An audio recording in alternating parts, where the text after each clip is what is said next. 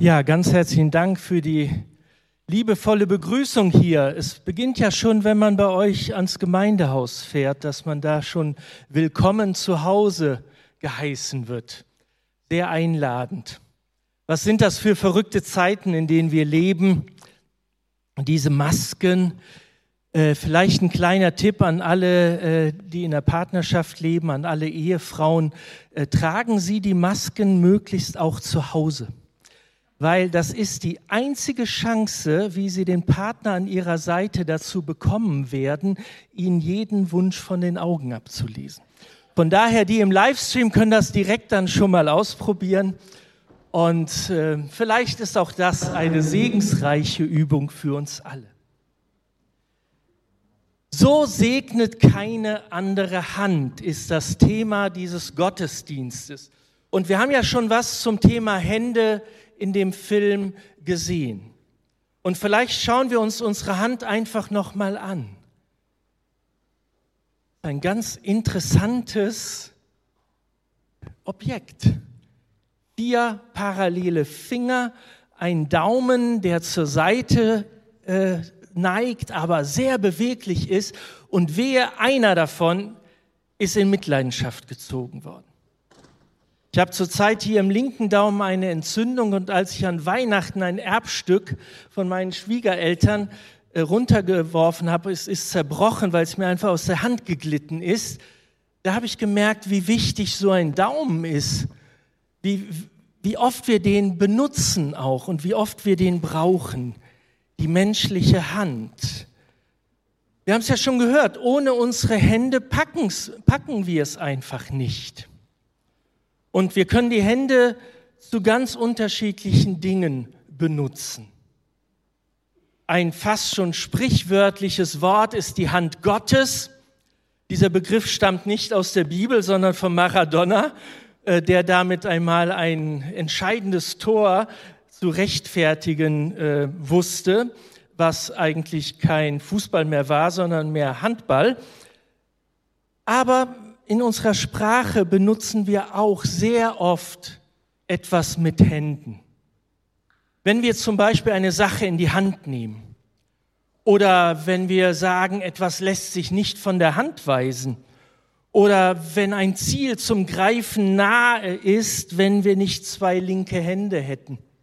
Und es gibt auch Dinge, da sollten wir lieber die Hände von lassen, weil wir könnten uns die Finger verbrennen und äh, es nimmt kein gutes Ende, wenn wir dann mit leeren Händen dastehen.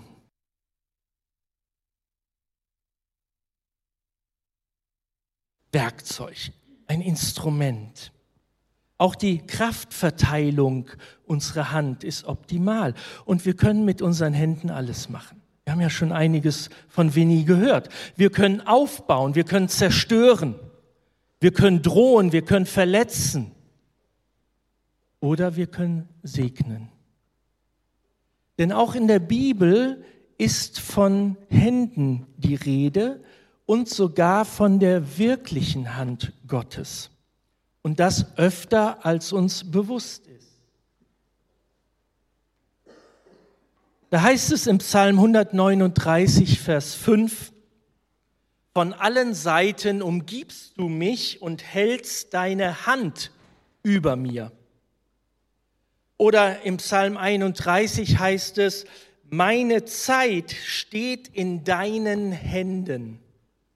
Oder dieses berühmte Wort aus Psalm 139, Vers 1, nähme ich Flügel der Morgenröte und bliebe am äußersten Meer, so würde auch dort deine Hand mich führen und deine Rechte mich leiten.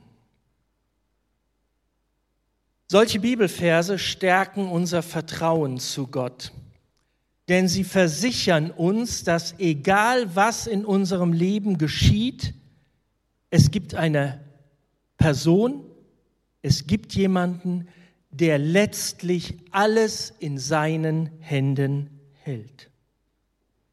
Denn Hände sind auch ein Sinnbild für Segen, für Gutes, für Geborgenheit. Weiß nicht, wer von euch zu Hause ähm, die betenden Hände von Dürer an der Wand hängen hat. Haben ja einige noch.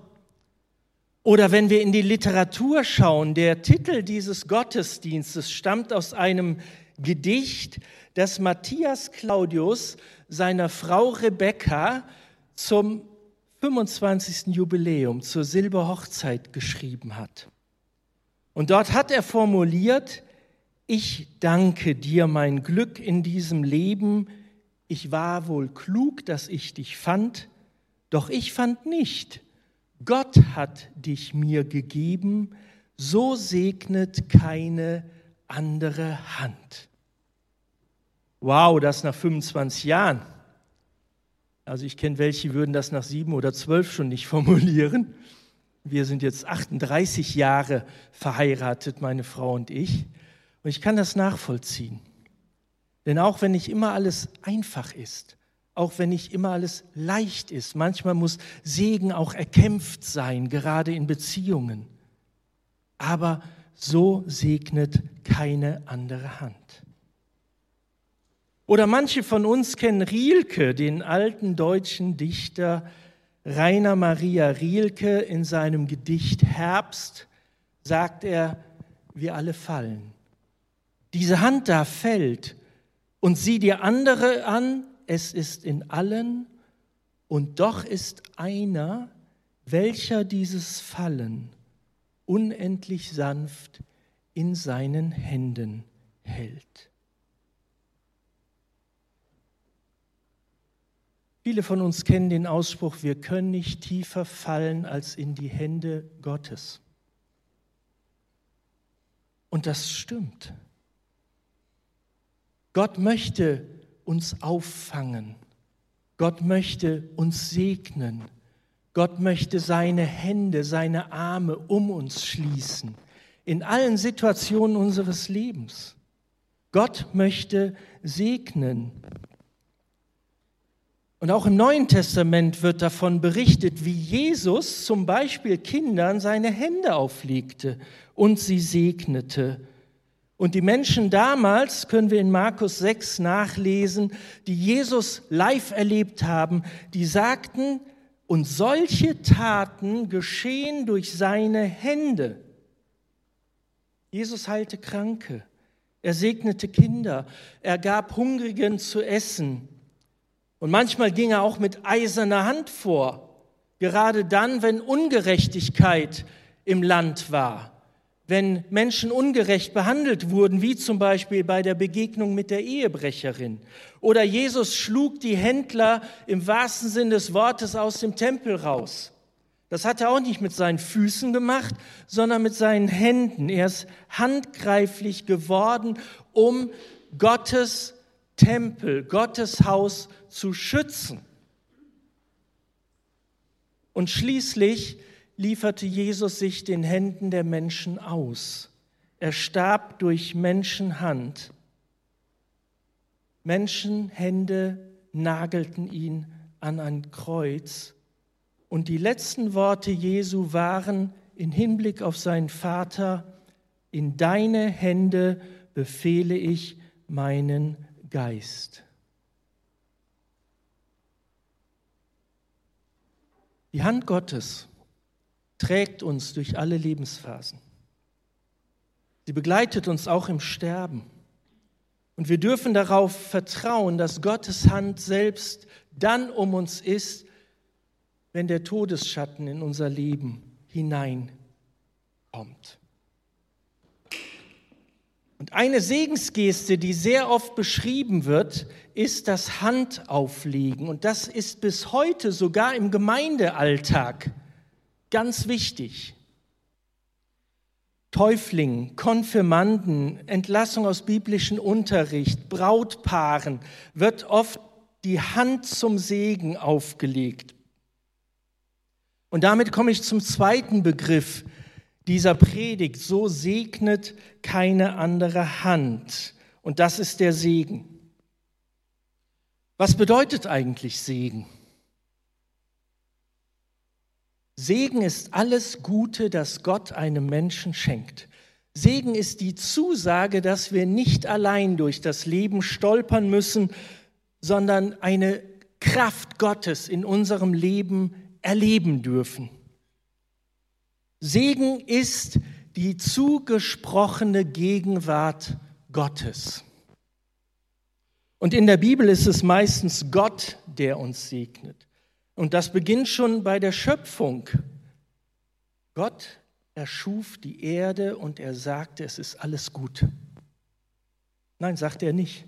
Er sagte, es ist alles sehr gut. Sehr gut. Gelungen. Es ist sehr gut.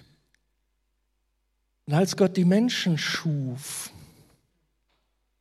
segnete er sie und sagte, ich habe Gutes mit euch vor. Ihr dürft leben und lebt jetzt auch. Genießt, was hier im Paradies ist, entdeckt die Welt. Ich möchte segnen. Und dieser Segen zieht sich bis ins Heute durch und ist kein leeres Gerede, sondern Gott möchte auch heute noch segnen. Und er segnet uns, auch in schweren Zeiten, auch in einer Pandemie. Und besonders bekannt ist ja der Segen, den die Priester damals dem Volk Israel sagten und den auch wir sehr häufig verwenden, wenn wir Gottesdienste beenden. Der Herr segne dich und behüte dich. Der Herr lasse sein Angesicht leuchten über dir und sei dir gnädig. Der Herr wende dir seinen Blick freundlich zu und gebe dir seinen Segen. Dieses Segenswort ist übrigens das älteste überlieferte Segenswort, was es überhaupt gibt. Und im Jahr 1979 wurden bei Ausgrabungen in Jerusalem in einem alten Grab aus dem 8. Jahrhundert vor Christus wurde dieses Segenswort interessanterweise in einem zusammengerollten Stück Silber eingraviert gefunden. Ein schönes Bild, wie wertvoll Segen ist. In Silber eingraviert. Stellt sich jetzt die Frage, was hat das eigentlich mit uns zu tun? Erleben wir Segen in unserem Leben? Dürfen wir um Segen, um Wohlergehen, um Gutes bitten? Eine von vielen Antworten auf diese Frage finden wir im Alten Testament, nämlich in den Chroniken. Und dort wird von einem Mann berichtet, der sich einfach mal getraut hat, ein sehr interessantes Gebet zu sprechen. Sein Name ist Jabes. 1. Chronik 4, 1 bis 10. Und Jabes hat folgendes Gebet formuliert. Herr, segne mich. Herr, dass du mein Gebiet erweitern mögest. Lass deine Hand mit mir sein, dass du das Übel von mir fernhieltest und dass kein Schmerz mich treffe. Das wäre jetzt eigentlich der Moment im Gottesdienst, wo man so einen kleinen Action Point drin hätte, äh, wo jeder mit der Sitznachbarin, dem Sitznachbar mal kurz diskutiert, ob ihr bereit wärt, so ein Gebet zu sprechen. Ist das nicht egoistisch? Segen für sich selber erbitten, Segen für andere, kein Problem. Da sind wir alle dabei. Aber ist das nicht egoistisch, wenn ich Segen für mich persönlich erbitte, dass jeder Schmerz von mir weg ist, dass mein Gebiet sich erweitert, auf Expansionskurs in meinem Leben zu sein? Das wäre doch egoistisch, oder? Und wer möchte das schon sein? Aber wenn wir ehrlich sind, jeder von uns wünscht sich genau das. Jeder von uns wünscht sich, gesegnet zu sein. Und wünscht sich nicht auch jeder Christ, dass sein Gebiet sich erweitert, dass die Stolpersteine aus dem Weg geräumt sind, bevor man da entlang geht? Dass man möglichst wenig Stress hat, Wünschen wir uns nicht auch gute Beziehungen? Wünschen wir uns nicht auch gute Nachbarschaften? Wünschen wir uns auch nicht Menschen, mit denen wir gut zurechtkommen, anstatt denen, mit denen wir Ärger haben? Völlig egal, ob dieses Gebet egoistisch empfunden wird von uns oder nicht, Gott erhörte es. Und das ist auch eine Aussage. Gott erhörte es. In 1. Chronik 4, Vers 10 steht, und Gott ließ kommen, was Jabes erbeten hatte. Was hat denn Jabes sich gewünscht von Gott? Dass du mich doch segnen mögest. Jabes sagte, Gott segne mich. Und ich glaube, um das nicht als egoistisch zu empfinden, müssen wir uns mal kurz vor Augen führen, was es mit dem Segen auf sich hat. Segen hat eine ganz besondere Eigenschaft. Er möchte sich verbreiten. Segen vermehrt sich. Die, es gibt so eine gewisse Abfolge des Segnens. Segen verbreitet sich gern, er vermehrt sich gern. Und wenn Gott dich segnet, hat das immer auch mit anderen Menschen zu tun. Weil gesegnete Menschen werden andere segnen. Und wenn es nur dadurch ist, dass sie besserer Laune sind am Tag. Segen will sich vermehren. Der Segen strahlt aus. Auch wieder so eine Frage. Wer von uns sitzt bei Partys gerne bei den Menschen, die völlig depressiv in der Ecke sitzen? Keiner. Wir alle sitzen bei den Partylöwen. Wir sitzen da, wo das Leben tobt. Wir sitzen da, wo Stimmung ist. Ich kann für mich sagen, ich sitze gern bei den Menschen, die gesegnet sind, weil ich an ihrem Segen teilhaben darf weil gesegnete Menschen Segen ausstrahlen. Segen möchte sich vermehren. Was betet er noch? Jabes betet, dass du mich doch segnest und mein Gebiet erweitern mögest. Erweitere mein Gebiet. Was kann das für uns bedeuten? Ich kenne einige Christen, die würden sich nicht trauen, dieses Gebet zu sprechen, weil sie Angst vor dem haben, was Gott dann in ihrem Leben tut. Das wollen sie nicht. Sie wollen gerne so bleiben, wie sie sind. Und deshalb trauen sie sich nicht, dieses Gebet zu sprechen. Und das hat mit ihrem Gottesbild zu tun. Das hat damit zu tun, dass sie Gott nicht zutrauen, dass er Gutes mit ihnen vorhat. Denn wer dieses Gebet spricht, wer gesegnet werden will, hat die Frage, was er von Gott erwartet, beantwortet. Nämlich alles. Alles erwarte ich von Gott. Und jetzt kommt das Geheimnis. Wer alles von Gott erwartet, wird auch alles bekommen. Wer dagegen meint, dass Gott so ein Schmalhans ist und dass wir deshalb nur wenig von ihm erbitten dürfen, der wird auch nur wenig bekommen. Ich nenne solche Geschwister Bonsai-Christen weiß nicht, wer von euch Agrikultur, Bonsai-Bäumchen zu Hause stehen hat. Die sind schön, die sind wunderschön, aber die sind klein. Die werden auch nicht erwachsen, die werden auch nicht groß. Die sind klein, die bleiben klein, die können so schön sein, wie sie wollen. Sie werden immer klein bleiben, weil sie Bonsai-Bäumchen sind.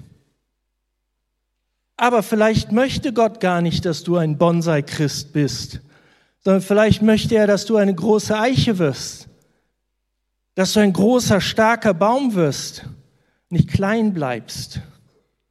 Und deshalb ist die Frage, die mit dem Thema Segen zusammenhängt, was erwarten wir eigentlich von Gott? Erwarten wir Großes oder erwarten wir Kleines? Und deshalb eine ganz persönliche Aussage. Wenn du wenig von Gott erwartest, weißt du, was du bekommen wirst? Wenig. Wenn du viel von Gott erwartest, wirst du viel bekommen. Aber wenn du alles von Gott erwartest, wirst du auch alles von Gott bekommen. Das bedeutet nicht, dass du alles das bekommst, was du dir denkst. Aber du bekommst garantiert alles, was Gott sich gedacht hat für dich. Und der Schöpfer von uns Menschen weiß am besten, was gut für uns ist. Und er möchte uns das geben. Und wir dürfen alles von Gott erwarten, weil wir einen großen Gott haben. Und es ist so schade, dass wir diesen großen Gott so oft auf unsere Fähigkeiten begrenzen. Wenn ich nur das von Gott erwarte, was ich selber kann, wie weit soll er mir denn helfen? Er kann mir doch nur so weit helfen, wie ich allein auch gehen kann. Insofern darf ich Gott nicht auf meine eigenen Fähigkeiten begrenzen, sondern ich muss ihm einfach mehr zutrauen. Und das dürfen wir, das sollen wir. Und Gott nicht erwartet das von uns, sondern er lädt uns ein dazu. Gott lädt dich ein, viel von ihm zu erwarten, alles von ihm zu erwarten. Gott möchte uns segnen,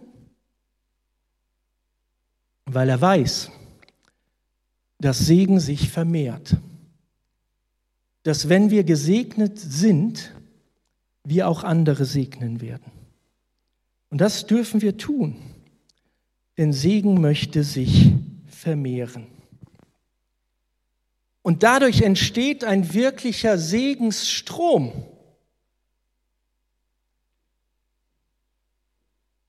Meine Frau und ich, wir haben öfters Urlaub auf La Palma gemacht. Und im letzten Spätsommer ist ja dort der Vulkan wieder ausgebrochen. Unser Ferienhaus war genau da, wo jetzt die Lava fließt. 1970 war da schon mal ein Vulkanausbruch und unser Haus, wo wir immer Ferien gemacht haben, war auf dem Lavastrom gebaut. Von da sind wir da ganz viel spazieren gegangen. Und diese Lava geht in jede Ritze. Sie strömt in jede Ritze.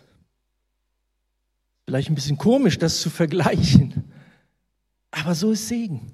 Segen möchte in jede Ritze unseres Lebens kommen. Ein afrikanischer Kirchenmitarbeiter erzählte einmal, dass er immer eine halbe Stunde vor Gottesdienstbeginn schon in den Gottesdienstraum seiner Gemeinde geht. Und der Missionar fragte ihn, hey, warum machst du das?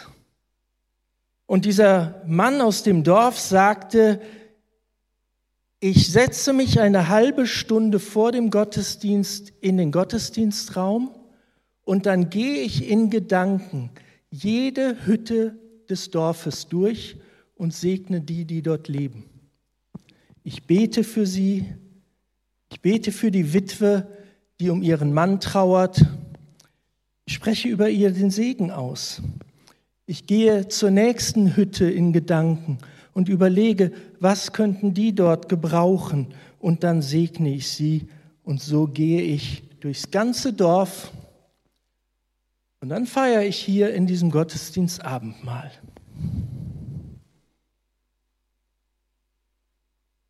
Wen möchtest du heute segnen? Wohin soll der Segensstrom durch dich heute fließen? Vielleicht greifen wir heute Nachmittag zum Handy und rufen jemanden an. Oder zum Stift und schreiben endlich den Brief, den wir schon lange schreiben sollten. Vielleicht reden wir in unserer Familie mal segensreiche Worte und nicht nur Kritik. Entdecke die Segensspuren Gottes, die durch dein Leben zu anderen fließen sollen.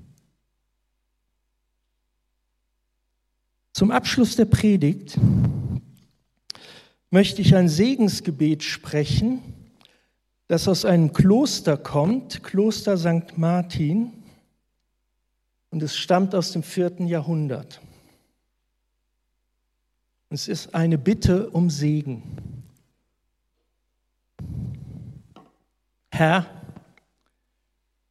segne meine Hände, dass sie behutsam seien, dass sie halten können, ohne zu fesseln zu werden, dass sie geben können ohne Berechnung, dass ihnen innen wohnt die Kraft zu trösten und zu segnen. Herr, segne meine Hände. Herr, segne meine Augen, dass sie Bedürftigkeit wahrnehmen, dass sie das Unscheinbare nicht übersehen, dass sie hindurchschauen durch das Vordergründige, dass andere sich wohlfühlen können unter meinem Blick. Herr, segne meine Augen. Und Herr, segne meine Ohren, dass sie deine Stimme zu hören vermögen, dass sie hellhörig sind für die Stimme in der Not, dass sie verschlossen sind für Lärm und Geschwätz, dass sie das Unbequeme nicht überhören. Herr, segne meine Ohren. Herr, segne meinen Mund, dass er dich bezeuge, dass nichts von ihm ausgehe, was verletzt und zerstört, dass er heilende Worte spreche, dass er Anvertrautes bewahre. Herr, segne meinen Mund. Und Herr, segne mein Herz, dass es Wohnstatt sei deinem Geist, dass es Wärme schenken und bergen kann, dass es reich sei an Verzeihung, dass es Leid und Freude teilen kann. Herr, segne mein Herz. Amen.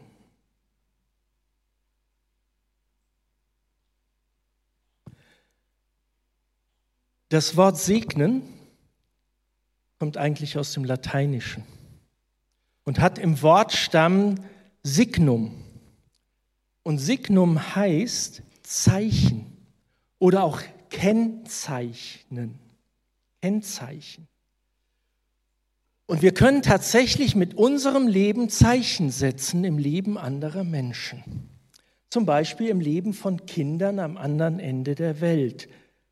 Und das Leben von Kindern, die in einem Slum aufwachsen, hat sehr wahrscheinlich mit dem Adjektiv gesegnet sein keine große Schnittmenge. Doch ihnen gilt dieselbe Hoffnung, die uns gilt. Der Glaube an Gott, das Vertrauen, dass er von allen Seiten sie umgibt, dass er Segen in ihr Leben senden möchte, trägt auch sie. Und Gott lädt uns ein, uns daran zu beteiligen.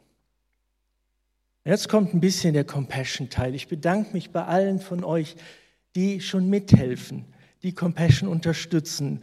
Äh, es ist so toll, man kommt hier rein und man wird sofort von einem Muskathleten angesprochen, der ein Muskatlon, ein Marathon in Kenia gelaufen ist.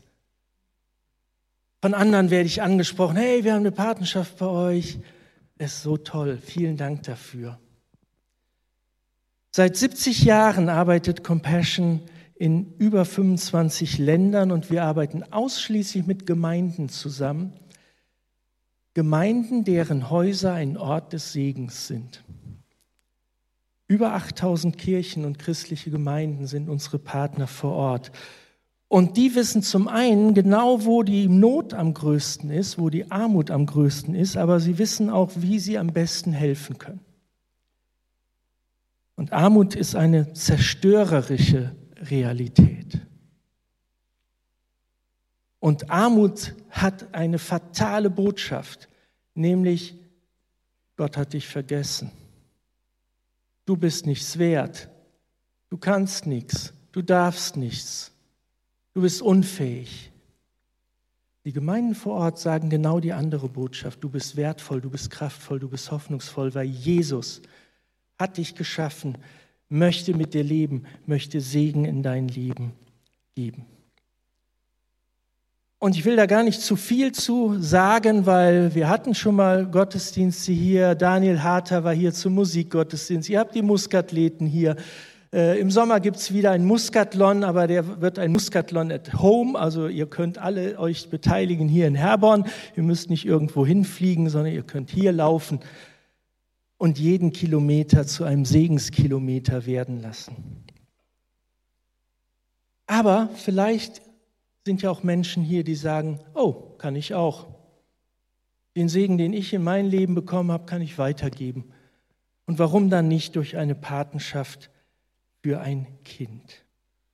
Wurde ja schon hingewiesen, es gibt einen Infotisch, dort liegen solche Kindervorschläge, das sind echte Kinder, das sind keine Werbematerialien, das sind echte Kinder, die auf eine Patin, auf einen Paten warten.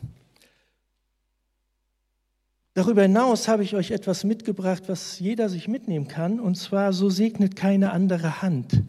Ein Leporello, wo nochmal die Bibelverse auch dieser Predigt aufgezeigt sind, dürft ihr gerne mit nach Hause nehmen.